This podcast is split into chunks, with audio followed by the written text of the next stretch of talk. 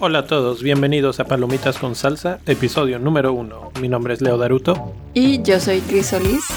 Palomitas con Salsa es un podcast dedicado a los amantes del cine como tú y como yo. Platicamos de manera relajada los más recientes estrenos de cine y de mucho más. En este episodio platicaremos de Bohemian Rhapsody, la película más reciente de Brian Singer, y a continuación leeré el resumen de IMBD. Bohemian Rhapsody es una celebración de Queen, su música y su extraordinario cantante Freddie Mercury. Freddie desafió los estereotipos y rompió la convención para convertirse en uno de los artistas más queridos del planeta. La película rastrea el ascenso meteórico de la banda a través de sus canciones icónicas y su sonido revolucionario. Alcanzan un éxito incomparable, pero en un giro inesperado Freddy, rodeado de influencias más oscuras, evita a Queen en busca de su carrera en solitario. Habiendo sufrido enormemente sin la colaboración de Queen, Freddy logra reunirse con sus compañeros de banda justo a tiempo para el Live Aid, mientras enfrenta con valentía un reciente diagnóstico de SIDA. Freddy lidera la banda en una de las mejores actuaciones de la historia de la música de rock. Queen consolida un legado que continúa inspirando a forasteros, soñadores y amantes de la música hasta hoy. Entonces, platiquemos sobre Bohemian Rhapsody. Chris, ¿cuántas estrellas le das a la película? Hola, pues em, estaba, cuando recién salimos de ver la película, mi, mi calificación era de 5 estrellas pero luego ya como que analizándola un poco más y leyendo así como reviews o reseñas de la película, eh, mi calificación bajó a 4, a 4 estrellitas, todavía muy buena, pero ya no fue con la misma euforia con la que salí después de ver la película. Em, pues me parece también que es una película que siempre te tiene interesado. Eh, no, en lo personal no quería que se terminara, sobre todo también por la música, porque, pues no sé, realmente eh, conecté con, con la banda, con, con todos sus, los problemas a los que se enfrentaron y sobre todo eh, conecté con la vida de Freddie Mercury porque pues fue una persona que, como ustedes saben, eh, en lo que terminó su vida no fue algo muy, este, muy bonito, pero eh, fue muy interesante ver cómo, cómo afrontó la situación. Bueno, pues a mí también me gustó. Eh, yo creo que no le doy tan alta calificación nunca, ni desde el principio. Eh, mi opinión fue de 3.5 a 4 estrellas, tal vez un poco más inclinado hacia 4 estrellas me gustó mucho la interpretación del actor principal. Eh, me parece que fue excepcional, que hay, momentos de la película en las que casi casi que te crees que es Freddie Mercury. La música es brillante, obviamente. Te transporta a ese mundo de, de Queen que a nosotros no nos tocó porque fue muy bebés. Entonces, este es pues padre sentirte como que en esa época, ¿no? Regresar un poquito en el tiempo. Pero la película no es infalible, tiene varios detalles que dejan un poco que desear y creo que lo que la rescata es Queen por sí mismo, la música y creo que además va increciendo, creo que la película empieza bien, pero de repente se siente como que se atora y después al final cierra con todo y como dices, llega un punto en el que casi casi que no quieres que se acabe. Es una de esas películas que te sacan la lagrimita. Ahí tiene, tiene momentos muy, muy fuertes, emotivos, exacto. Eh, que creo que pues que están para eso, ¿no? Para que te saque la lagrimita, para que tenga una fuerte carga emocional y creo que funciona muy bien en ese aspecto. Pues sí, como dices, el actor que se llama Rami Malek hace un trabajo excepcional. A mí también me encantó cómo interpretó a Freddie Mercury. Creo que es de las cosas que más me gustó de la película porque realmente este, yo la verdad me considero no súper, súper fan de Queen, pero sí creo que sé este, pues un poco más que lo que la gente comúnmente sabe.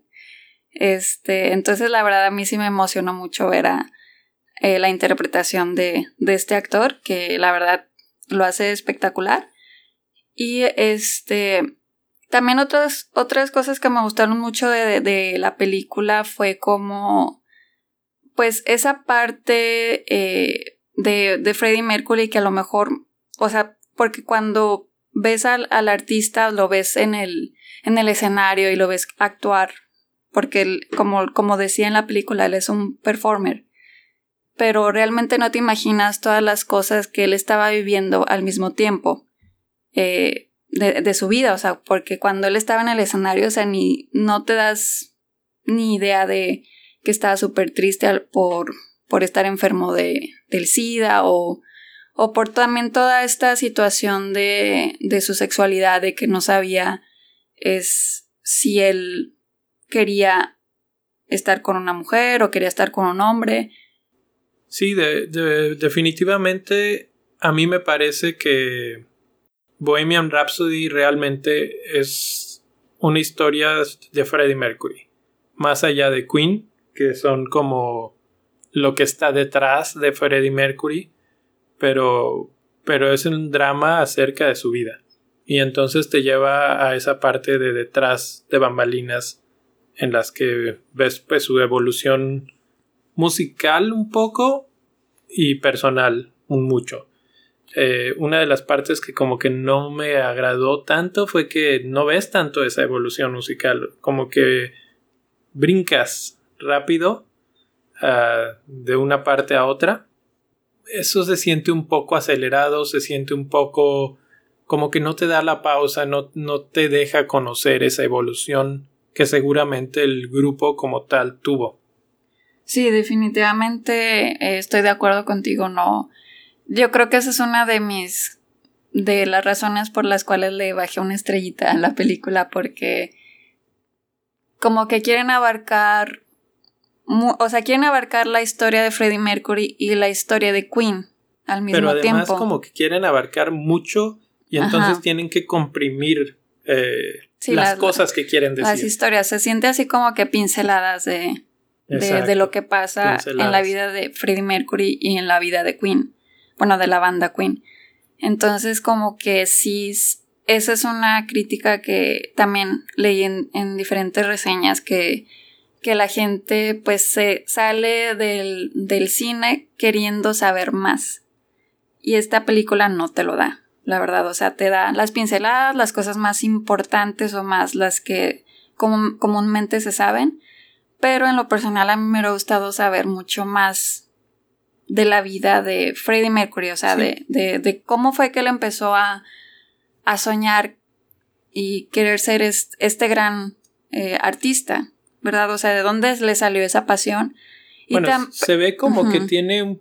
Él, él, la trae nata, ¿no? La, la pasión por la música se ve que hay una escena que bueno la platicaremos un poco más en spoilers pero pero que pues demuestra que él ya la traía de nacimiento tienes tú ahí por ahí unos datillos no que de, datos así como interesantes de Freddy que, que a ver si nos quieres platicar ahorita eh, porque se me hace interesante que la película se los brinca o sea bueno sí hay muchos datos que, que se brinca de de la vida de Freddie Mercury y de la banda también.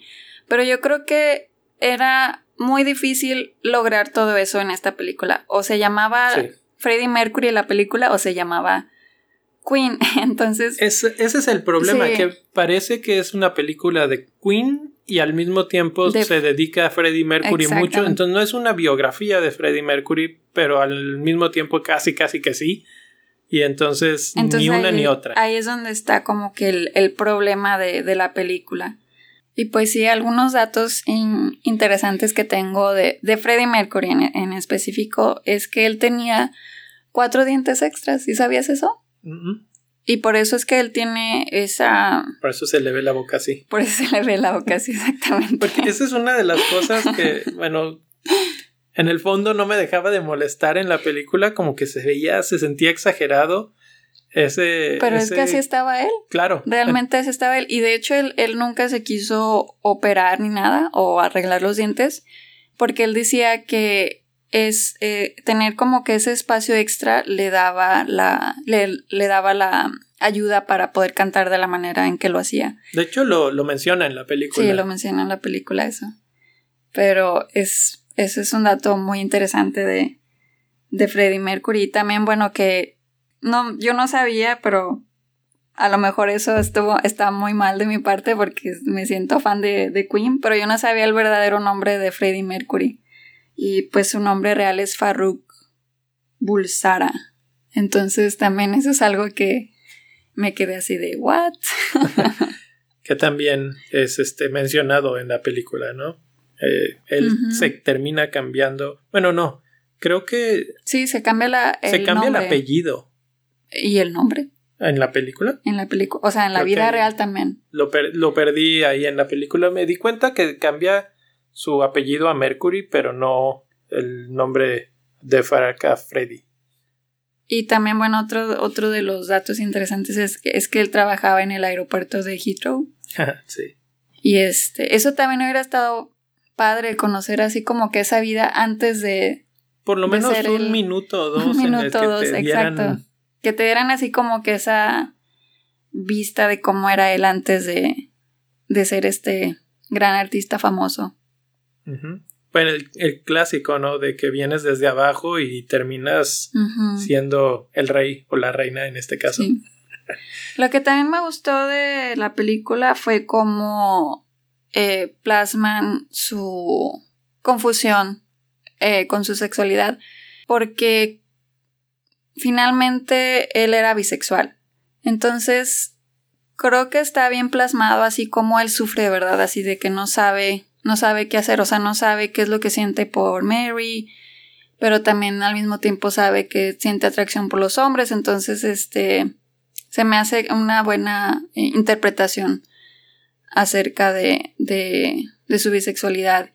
Y pues que al final el mensaje también uno de los mensajes de la película es que él terminó aceptando lo que él era y que eso se me hace un buen mensaje para es un poco en spoiler territory, pero bueno, esto ya lo sabemos porque pues, es histórico. Es, histórico. Este, pero sí, exacto. Es, este, creo que sobre eso gira en el. Ese es el eje central de la película, ¿no? Que su, su lucha constante de si es o no es, si sale o no sale, si, si le gusta el hombre o la mujer, porque no se, no se define, ¿no? Y cuando finalmente lo hace, es cuando pues explota todo todo lo que es él como es eh, musical y personalmente. Sí, definitivamente. Ahora, eh, también aquí tengo algo que me mandaron antes de empezar a grabar, que no lo he checado este, de nuevo, pero me parece que sí es. Eh, es una, un resumen de por qué la canción se titula Bohemian Rhapsody, por qué dura exactamente 5 minutos 55 segundos, de qué trata, eh, porque la película se estrena el 31 de octubre en víspera de Todos los Santos. Entonces, lo que el texto dice lo siguiente. La película se estrena el 31 de octubre porque el single se escuchó por primera vez el 31 de octubre de 1975. Se titula así porque una rapsodia es una pieza musical libre compuesta en diferentes partes y temas donde parece que ninguna parte tiene relación con la otra.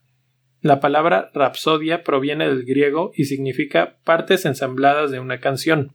La palabra bohemian hace referencia a una región de la República Checa llamada Bohemia, lugar donde nació Fausto, el protagonista de la obra que lleva su nombre escrita por el dramaturgo y novelista Goethe. En la obra de Goethe, Fausto era un anciano muy inteligente que sabía todo excepto el misterio de la vida. Al no comprenderlo decide envenenarse. Justo en ese instante suenan las campanas de la iglesia y salen a la calle.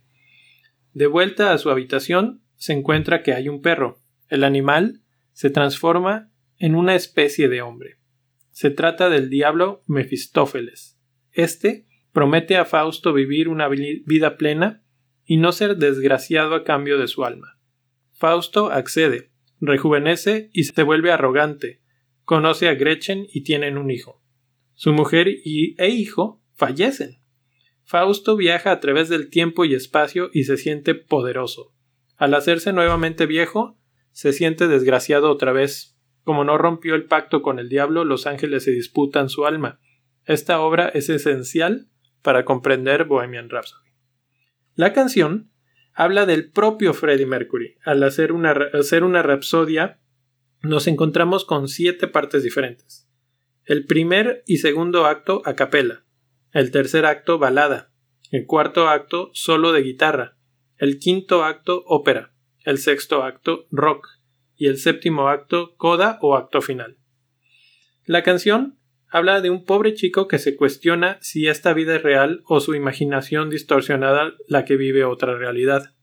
Dice que aunque él deje de vivir, el viento seguirá soplando sin su existencia. Así que hace un trato con el diablo y vende su alma. Al tomar esta decisión, corre a contárselo a su madre y le dice Mamá, acabo de matar a un hombre, le puse una pistola en la cabeza y ahora está muerto. He tirado mi vida a la basura. Si no estoy de vuelta mañana sigue hacia adelante como si nada importara. Ese hombre que mata es a él mismo, al propio Freddie Mercury. Si no cumple el pacto con el diablo morirá inmediatamente. Se despide de sus seres queridos y su madre rompe a llorar. Lágrimas y llanto desesperado que proviene de las notas de guitarra de Brian May. Freddy, asustado, grita Mamá, no quiero morir, y empieza la parte operística en donde Freddy se encuentra en un plano astral donde se ve a sí mismo. I see a little silhouette of a man. Veo una pequeña silueta de un hombre. Scaramouche, ¿vas a montar una disputa o pelea? Es Scaramouche es escaramuza, una disputa entre ejércitos con jinetes a caballo. Cuatro jinetes del apocalipsis, del mal, luchan contra las fuerzas del bien por el alma de Freddy. Y sigue diciendo Thunderbolt and lightning very very frightening me. Truenos y relámpagos me, están, me asustan demasiado. Esta frase aparece en la Biblia, exactamente en Job 37, cuando dice The thunder and lightning frighten me, my heart pounds in my chest. El trueno y el relámpago me asustan, mi corazón late en mi pecho. Su madre, al verle tan asustado, por la decisión que ha tomado su hijo, suplica lo salven del pacto con Mefistófeles. Es un, pobre chico, perdona su vida de esta monstruosidad. Lo que viene fácil, fácil se va. ¿La dejarías ir? Sus súplicas son escuchadas y los ángeles descienden para luchar contra las fuerzas del mal. Bismillah, palabra árabe que significa en el nombre de Dios, es la primera palabra que aparece en el libro sagrado de los musulmanes, el Corán. Así, el mismísimo Dios aparece y grita No te abandonaremos, dejadle marchar. Ante tal enfrentamiento, entre las fuerzas del bien y del mal, Freddy teme por la vida de su madre y, le dice Mamá mía, mamá mía, let me go. Madre mía, déjame marchar. Vuelven a gritar desde el cielo que no van a abandonarte y Freddy grita No, no, no, no, no. Y dice Belcebú, el señor de las tinieblas, es posible que haya puesto un diablo contigo, madre. Freddy rinde aquí homenaje a Wolfgang Amadeus Mozart y Johann Sebastian Bach cuando canta Figaro Magnifico haciendo referencia a las bodas de Figaro de Mozart, considerada la mejor ópera de la historia, y al Magnificat de Bach.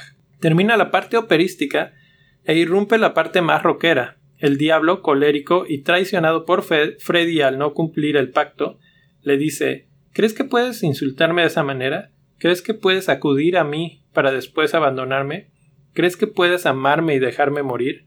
Es estremecedor como el Señor del Mal se siente impotente ante un ser humano ante el arrepentimiento y el amor. Perdida la batalla, el diablo se marcha y se llega al último acto o coda, donde Freddy está libre y esa sensación le reconforta. Suena el gong, que cierra la canción, el gong que es un instrumento utilizado en China y extremo oriente asiático para sanar a personas que están bajo los efectos de espíritus malignos. 5 minutos con 55 segundos dura. A Freddy le gustaba la astrología y el 555 en numerología está asociado con la muerte, no física sino espiritual. el final de algo donde los ángeles te salvaguardarán. 555 está relacionado con Dios y lo divino, un final que dará comienzo a una etapa nueva. Y la canción suena la víspera de los santos por primera vez, una festividad llamada Samhain por los celtas, para celebrar la transición y apertura al otro mundo. Los celtas creían que el mundo de los vivos y de los muertos estaban casi unidos, y el día de difuntos, difuntos ambos mundos se unían permitiendo que los espíritus transitaran al otro lado. Nada en Bohemian Rhapsody es casual. Todo está muy medido, trabajado y tiene un sentido que trasciende más allá de ser una simple canción. Ha sido votada a nivel mundial como la mejor canción de todos los tiempos. Es un tema que, que supuso un cambio radical en Queen, como si realmente hubiera hecho un pacto con el diablo. Les cambió la vida para siempre y los hizo inmortales. Sí, definitivamente. Digo, ¿cuál canción tiene todo este significado de que acabas de leer?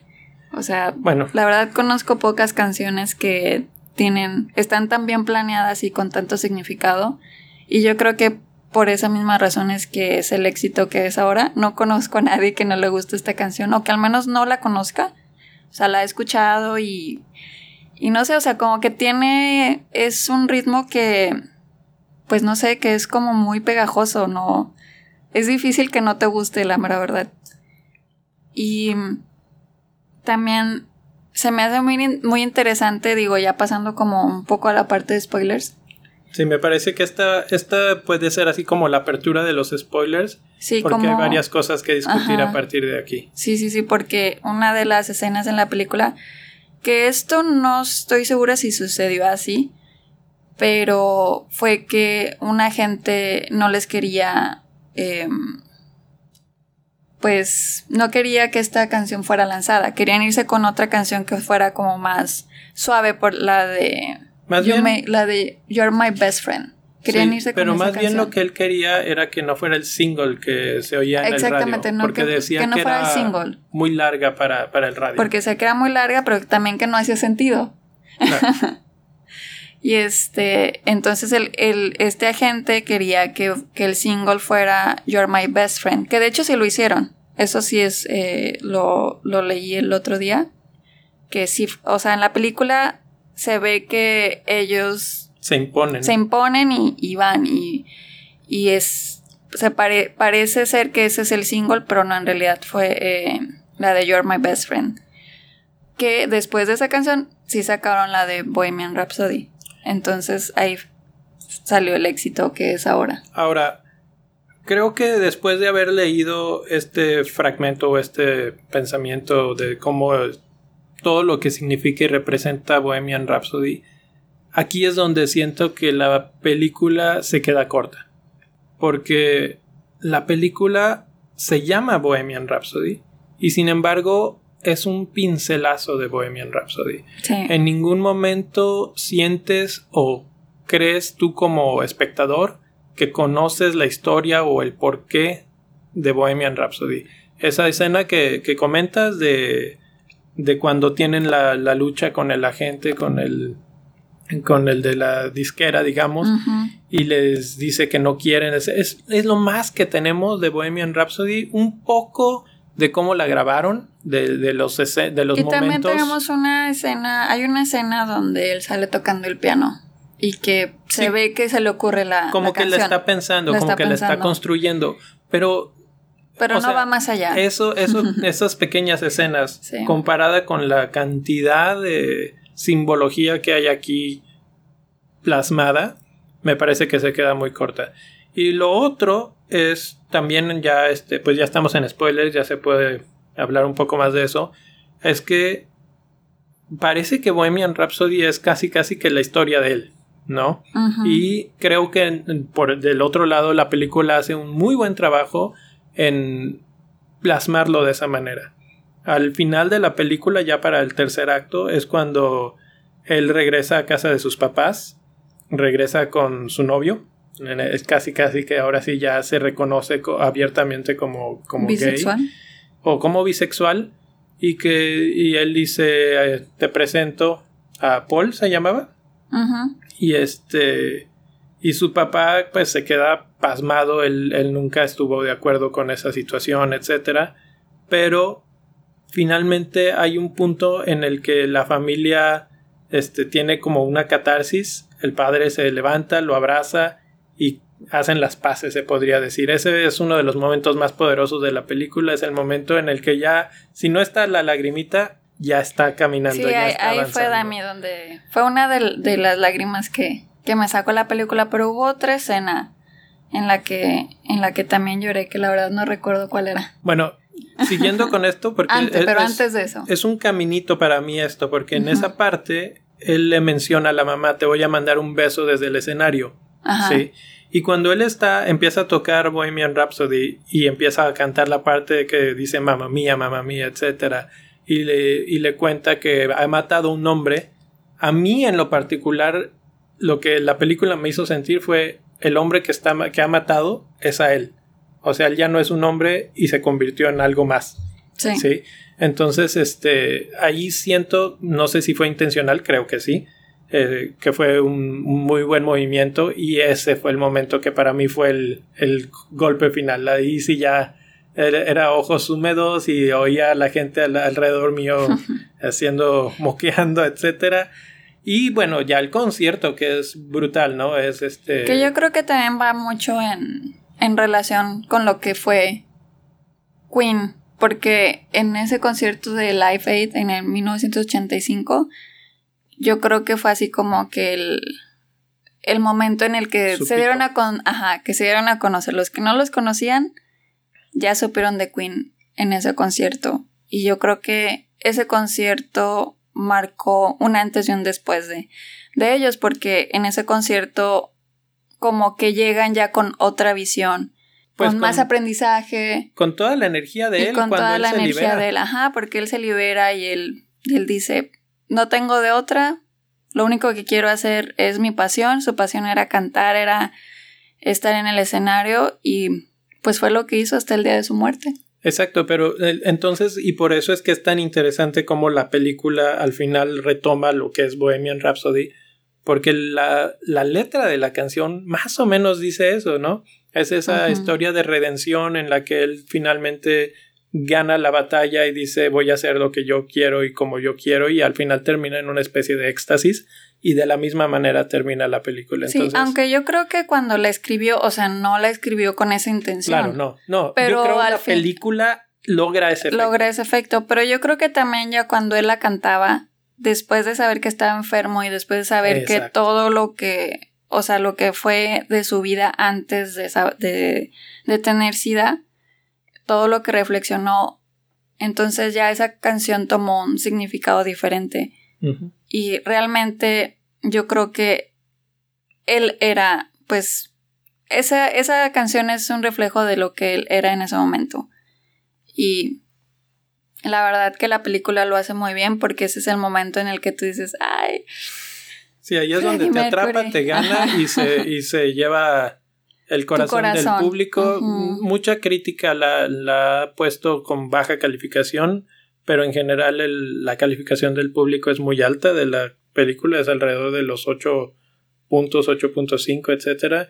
Entonces yo creo que es eso, obviamente también que es Queen, que es popular, que las canciones, etcétera. Sí, una, o sea, la verdad es que sales contento de, de ver, la, ver la película porque escuchas las canciones y pues esas, escuchas las canciones más icónicas de la banda, entonces... Y hablando un poco de las canciones, vale la pena mencionar que la, tuvimos la suerte de verla en un teatro Dolby.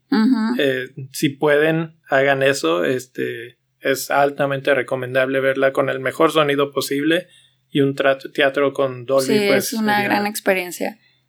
Y también mm, lo que me gusta mucho de, de esta película es que ahora va a traspasar generaciones.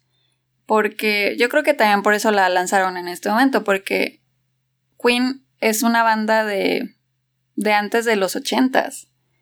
Y ahora estamos en 2018. Entonces, por ejemplo, yo he visto muchos eh, comentarios, muchas... Bueno, sí, comentarios en, en videos de YouTube que me pongo a, a ver de, de Queen. Y no sé, chavos de 17, 18 años que no sabían quién era Freddie Mercury o que no sabían quién era Queen. Y ahora son súper fan, o sea, de... Entonces eso también es lo bonito de esta película que... Eh, pues va a ser que Queen siga vivo. Conecta generaciones. Bueno, pues ese es el, objetivo de este tipo de películas y jugar un poco con la nostalgia. Sí, de los que ya lo conocían. anteriores, sí. También creo de la película que terminó en el momento adecuado, o sea, estuvo bien. No es más larga de lo que tiene que ser. No es más larga de lo que tiene que ser, pero termina en el momento que él hace el concierto y no te pasan cómo terminó después de su enfermedad. O sea, cuando ya se puso más enfermo. Entonces yo creo que estuvo bien, así como que, como ese, ese final me gustó. Sí, sí, estoy de acuerdo que ya no vaya más allá. Porque no, no es necesario así como que esa parte triste porque todo el mundo ya la sabe. Pues sí, te dejan en el high note. Entonces, pues está bien, sales contento y te vas. Lo que podría así como considerar, digo, positivo de lo, de su situación de tener sida, digo que no que no es algo que sea bueno, la verdad, que no se lo desea a nadie. Pero creo que fue algo positivo porque él creó una fundación junto con su novio para ayudar a gente con SIDA.